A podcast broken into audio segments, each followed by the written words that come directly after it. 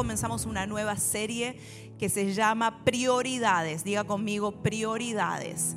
Así que vamos a estar hablando las próximas semanas de las prioridades, del orden, de lo que el Señor eh, quiere para nosotros. Pero vamos a orar, vamos a pedirle al Espíritu Santo que, que hable a nuestro corazón. Cierra tus ojos ahí donde estás. Y ora conmigo, Señor. Queremos en esta mañana agradecerte por lo que tú has hecho, Señor, en este servicio. Sé que a través de, la adoración, cuando nos enfocamos en ti, Señor, Señor, qué bueno que tú te ocupas de nosotros, Señor, y eso es tan hermoso, Señor, y, ese es el tiempo en que podemos darte, y nos, nos, nos llena de gozo poder darte adoración, Señor pero en esta mañana también tú quieres darnos una palabra, Señor. Y yo te pido que, que pueda ser instrumento tuyo, Señor, pero por sobre todas las cosas queremos preparar nuestro corazón para recibir esa palabra, Señor, para que esa palabra nos hable, para que esa palabra nos transforme, para que esa palabra, Señor, dé fruto abundante en nuestra vida. Oramos en el nombre de Jesús. Amén, amén y amén. Hoy voy a compartirles, eh, como decía recién, un tema que es el tema de, las prioridades, pero quiero que también primero vayamos un poquito a, todo lo que es la palabra del Señor. La palabra del Señor nos describe desde Génesis hasta Apocalipsis un principio que se repite constantemente. Si tú eres estudioso de la palabra, te vas a dar cuenta de esto. Es un principio que constantemente podemos verlo a través de toda la palabra y es el principio de lo primero el principio de la prioridad. El orden cuenta para el Señor. ¿A cuántos les gusta el orden? ¿Sí? ¿Cuántos aquí tienen OCD? No, no, no, no levante su mano. Pero a veces algunas de, las personas somos extremas en eso y, y nos gusta el orden. Yo siempre le digo a mi esposo que todas las cosas en la casa tienen que tener su lugar. ¿Cuántos dicen amén? Y a mis hijas les recuerdo eso, que cada cosita de su casa tiene su lugar. Y las madres me dicen, sí, sí, pastora, predica, predica. Pero creo que el orden, el orden es importante, el orden cuenta y para Dios el orden cuenta también. El orden lo, lo, practicamos cotidianamente. Yo siempre digo que, que, uno no puede poner los huevos de, de la compra abajo y la, las cosas pesadas en su, en su carrito arriba porque va a aplastar. O sea, aquellos que trabajaron alguna vez en Publix, eh, haciendo, embolsando las cosas, le enseñan eso, ¿no? Hay un orden. Eh, yo le enseño a mis hijas muchas cosas del orden de la casa. Eh, yo uso mucho el lavaplatos. ¿Cuántas mujeres libres como yo hay aquí? Qué bendición el lavaplatos. Gloria a Dios por los inventos esos que nos hacen libres. Parece una predicación feminista, pero no lo es. Amén. Pero les enseño a mis chicas, las cosas pesadas no pueden ir arriba, las cosas grandes no pueden ir arriba, van a ir abajo. Entonces hay un orden que, constantemente lo vemos en nuestra, en nuestra vida cotidiana eh, y, lo practicamos. Pero en, el, en, la palabra del Señor esto es tan importante y, por ejemplo en la palabra del Señor se habla acerca de, de dar los primeros frutos. Si ustedes leen también Éxodo, si, si, si comenzamos desde Génesis aún, eh, Abel trajo el primogénito, una oferta al Señor, lo primero, lo mejor. Y hay una importancia en ese orden, los primeros frutos. Dice, eh, el Señor dio a, su Hijo, Dios Padre dio a su Hijo primogénito para que nosotros podamos ser salvos. Y hay, y hay una constante donde el Señor repite lo primero, lo primero. Y Dios quiere estar en primer lugar en nuestra vida. El Señor es un Dios celoso y es un Dios que nos ha establecido también ese orden en nuestra vida espiritual, en nuestra vida personal como hijos del Señor.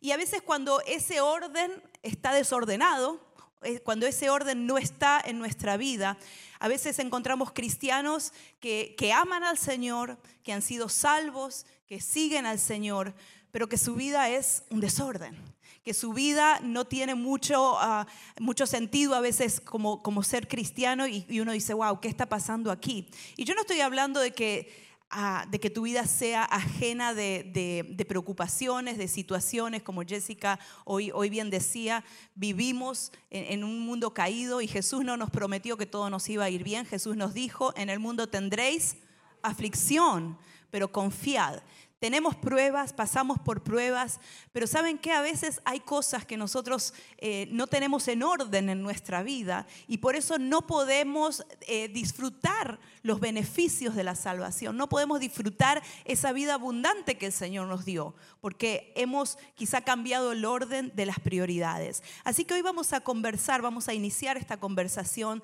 de cómo reorganizar nuestras prioridades. Y por eso vamos a seguir leyendo hoy la segunda parte del Sermón del Monte que Jesús inició con las bienaventuranzas, pero que es un sermón que son varios capítulos que están a partir de Mateo 5. Pero hoy vamos a leer Mateo 6 y vamos a leer desde el versículo 25, repasando un poco lo que vimos la semana pasada y cómo Jesús está hablando de nuestras necesidades, porque este mensaje es un mensaje que fue eh, relevante en ese tiempo, porque Jesús miraba la necesidad del pueblo y es relevante hoy día porque todos también pasamos por esas situaciones. Así que el versículo 25, acompáñenme a leer la palabra del Señor, dice así, por eso les digo, dijo Jesús, no se preocupen.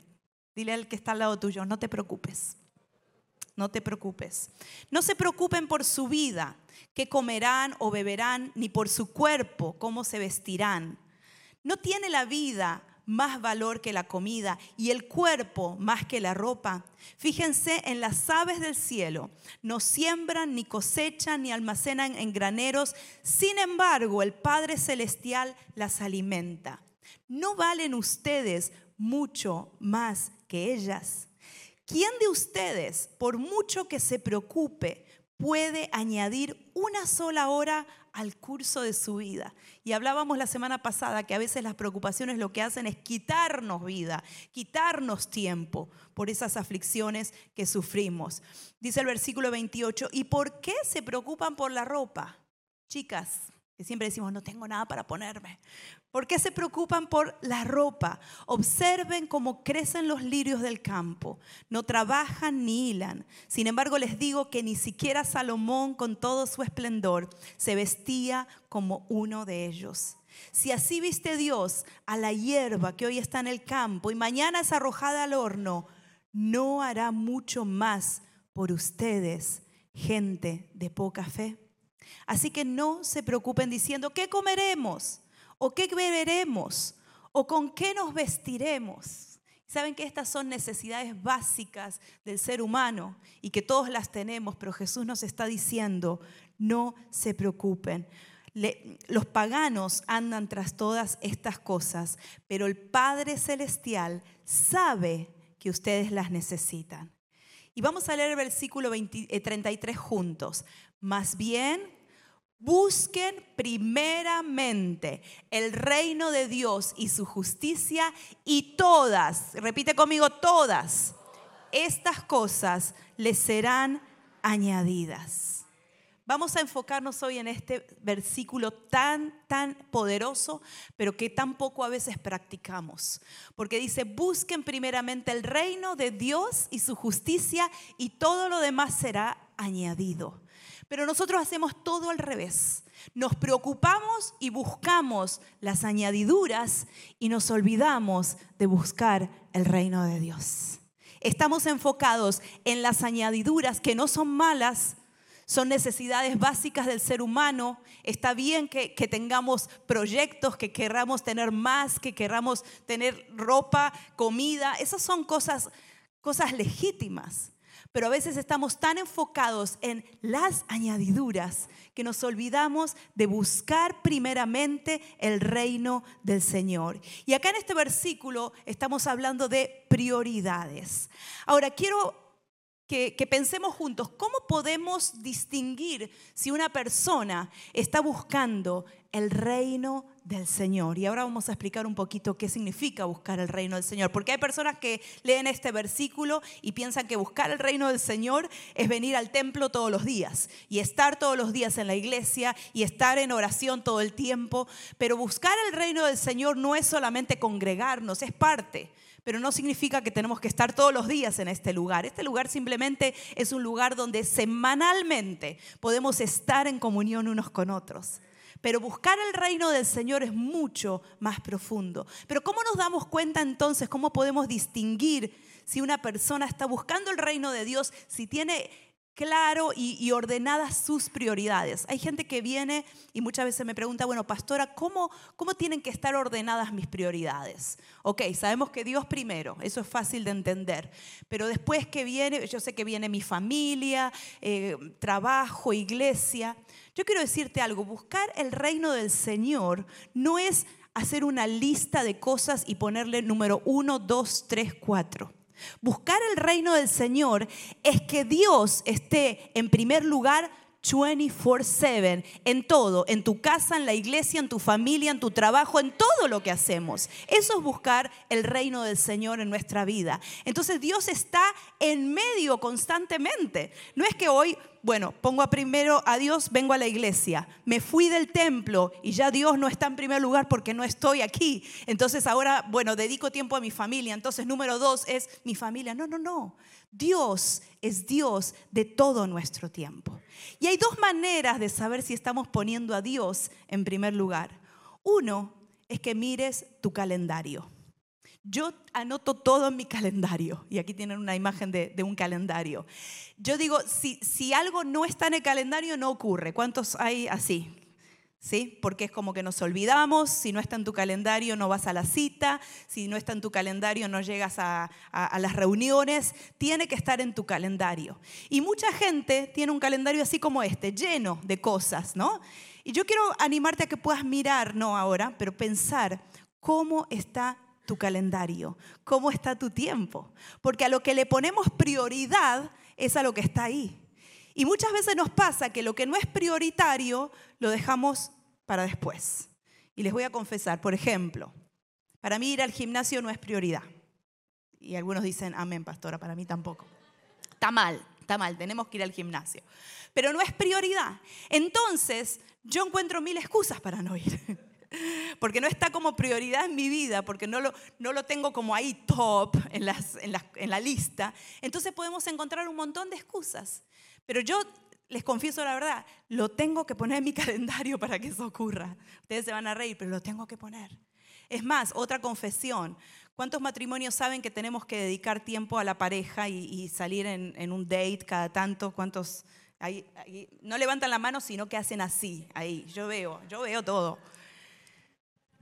Necesitamos dedicarnos tiempo. Y a veces no surge eso naturalmente, porque estamos tan ocupados. Entonces yo, les confieso mi posición, yo lo pongo en el calendario. No, no lo hacemos muy seguido, pero por lo menos una vez o dos veces al mes decimos, bueno, vamos a salir solos, tratamos de organizar a los niños, pero para que eso ocurra, tiene que estar en el calendario porque si no, no ocurre. Entonces, cuando damos prioridad a esas cosas, esas cosas suceden. Pero a veces Dios no está en ese calendario. Puede estar un domingo, y es más, para algunos es una vez al mes. y bueno, eso es para los que no vinieron, digamos. Pero a veces en nuestro calendario Dios está ahí, nada más. Y yo hace mucho prediqué un mensaje, ¿no? De cuánto dedicamos a Dios. Qué tan importante está Dios en nuestra agenda. Y a veces no le dedicamos ni siquiera el diezmo de nuestro tiempo. ¿Cuántas horas tiene el día? ¿Cuántos de nosotros dedicamos el diezmo de ese día para estar con Jesús? Y sí, pastora, pero es difícil. Yo sé que es difícil, pero a veces no significa estar dos horas y media orando. A veces significa tener esos momentos con el Señor. Significa tener ese, ese tiempo diario. Quizás sea media hora, quizás sea una hora.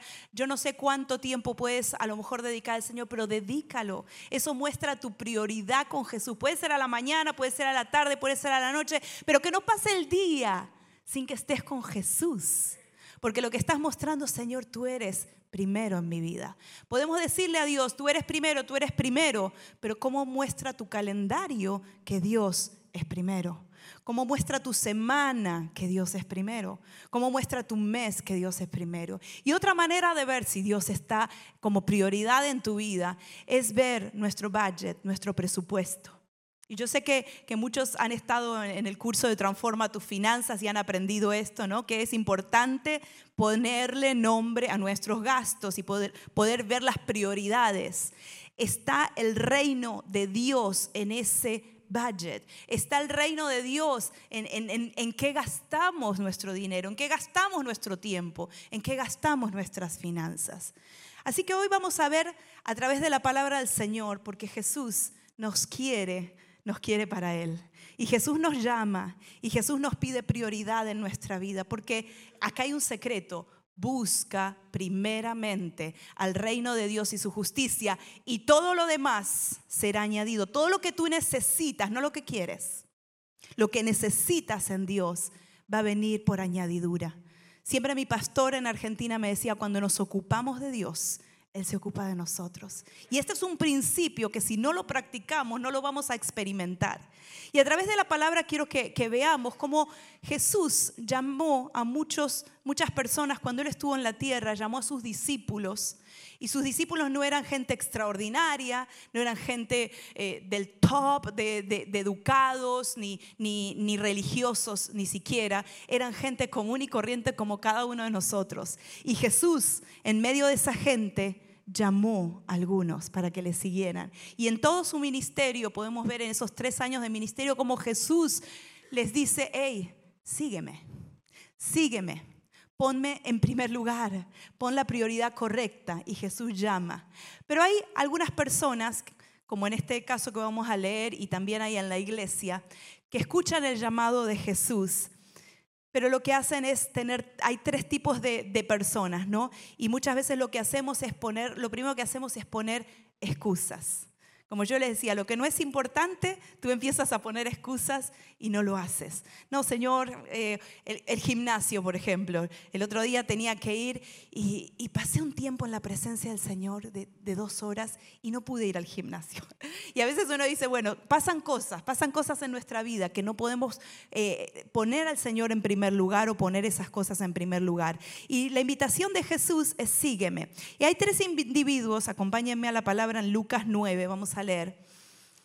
El primer individuo que yo veo en esta palabra que vamos a leer en un minuto es el impulsivo. Saben que Jesús nos llama, Jesús nos llama, sígueme. Y hay personas, ese debería ser latino, el que vamos a leer ahora, porque el latino es emocional. ¿Cuántos saben eso? El latino se emociona y dice, yo Señor. Y yo yo he visto muchas veces y cuando, cuando uno predica, yo siempre le pido al Señor, Señor, ayúdame a no tocar solamente las emociones, porque las emociones son importantes, para eso el Señor nos la dio.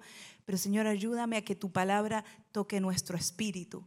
Porque a veces toca nuestra emoción y nos emocionamos y le decimos, Señor, aquí estoy, Señor. Y, muchas veces el altar ha estado lleno de personas que le dicen sí al Señor en sus emociones, no mirando a lo mejor lo que viene detrás, pero diciendo, Señor, llévame a las naciones y lloramos. y es genuino, es genuino, pero se queda en una emoción se queda en una respuesta emocional a Jesús.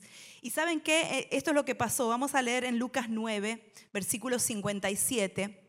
Dice que Jesús, mientras ellos iban por el camino, dice el versículo 57, uno le dijo, Señor, te seguiré a donde quiera que vayas.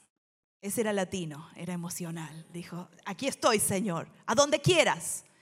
Y Jesús le dijo, las zorras tienen madrigueras y las aves del cielo nidos, pero el Hijo del Hombre no tiene dónde recostar su cabeza.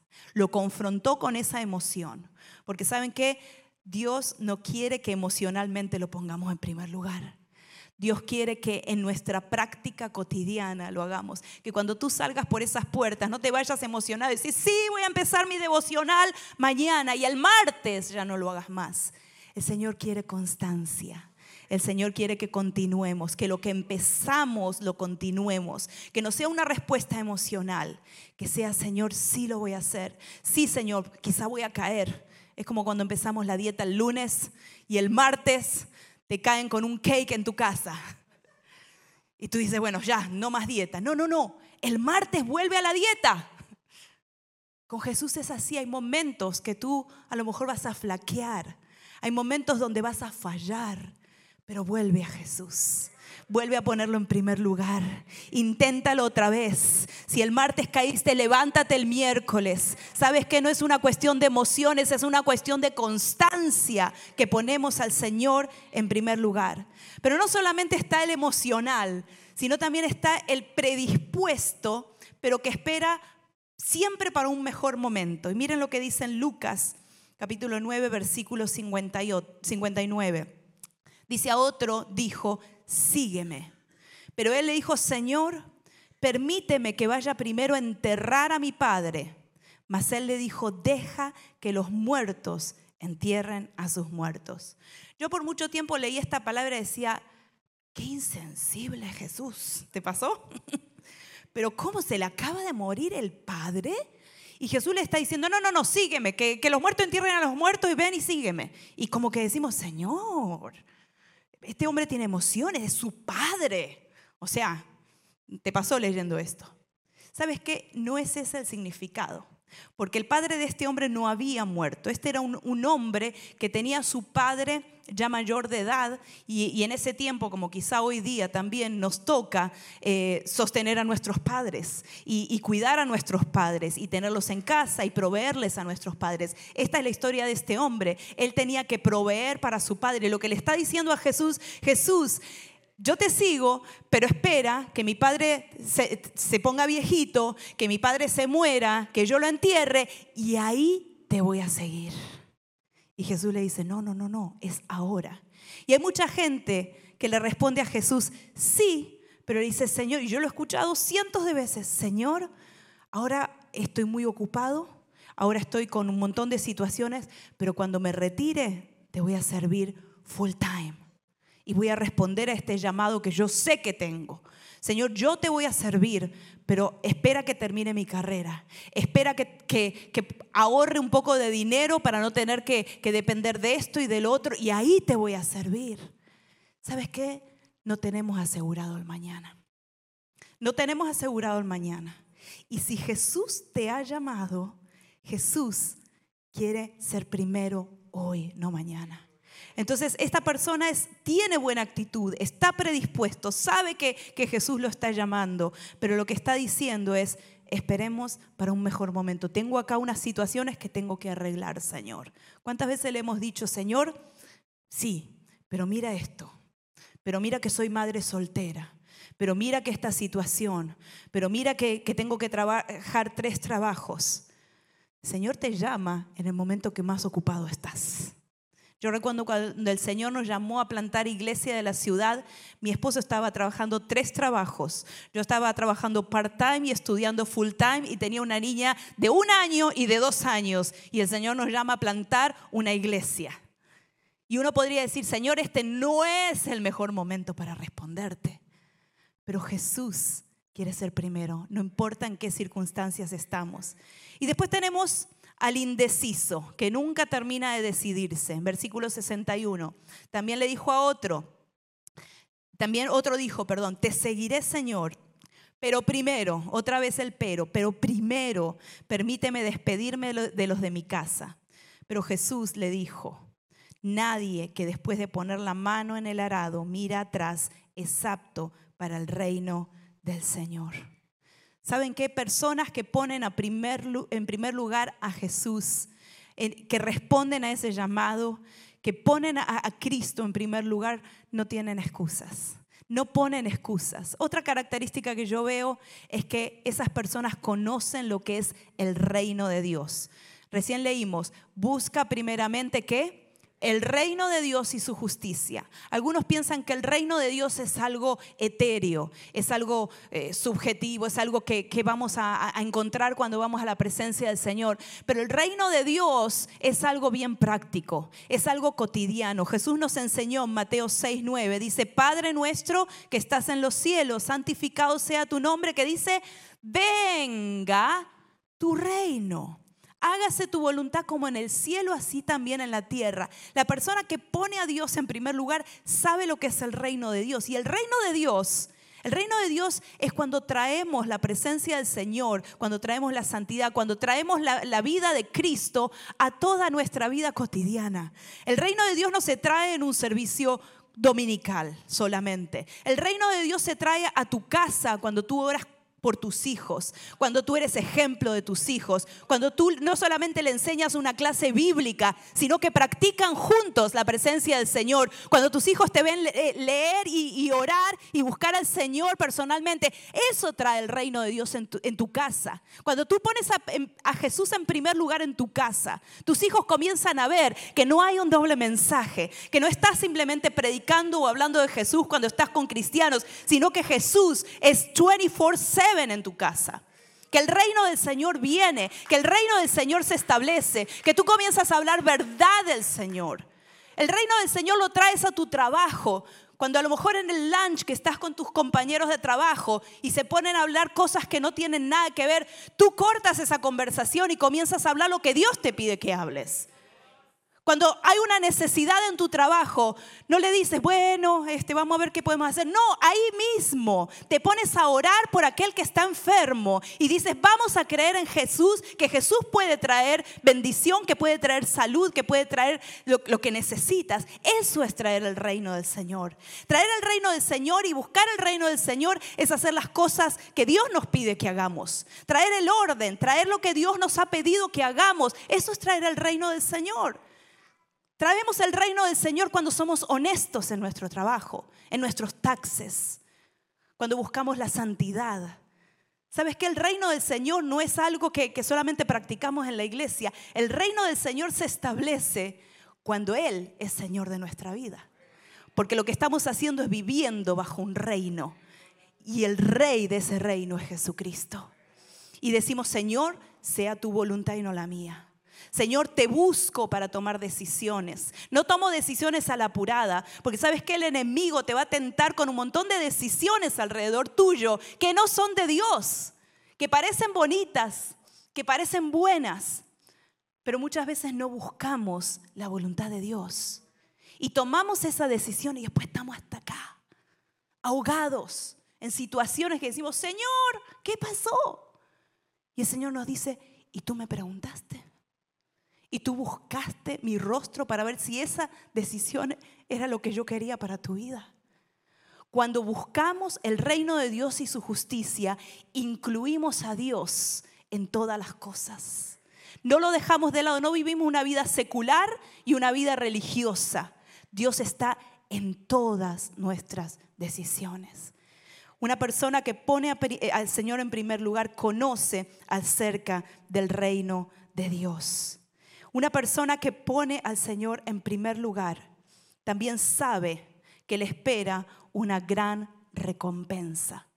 Busca primeramente el reino de Dios y su justicia y todo lo demás será añadido. ¿Sabes qué? Cuando buscamos el reino de Dios, no van a venir las añadiduras que nosotros queremos, sino las que Dios sabe que necesitamos. Y hay, muy, hay mucha diferencia. Yo siempre le digo a las chicas, mis hijas, porque mis hijas me dicen, mami, I need this. Y empieza el pedido, ¿no? Cuando vienen, vienen a, mami, I need this. Y yo no le digo, no, I need, I want. Y es muy diferente a lo que queremos que a lo que realmente necesitamos. Y a veces venimos al Señor con nuestra listita, como los niños, ¿no? Señor, quiero esto, quiero lo otro. Tú quieres, pero si yo te doy esto, no te va a hacer bien. Tenemos que venir a la presencia del Señor a que Él cubra lo que Él sabe que necesitamos, no lo que nosotros queremos. Pero una persona que busca el reino de Dios es una persona que sabe que va a tener recompensa. ¿Saben qué? El Señor lo ha prometido. Hebreos 11:6. Este versículo es hermoso.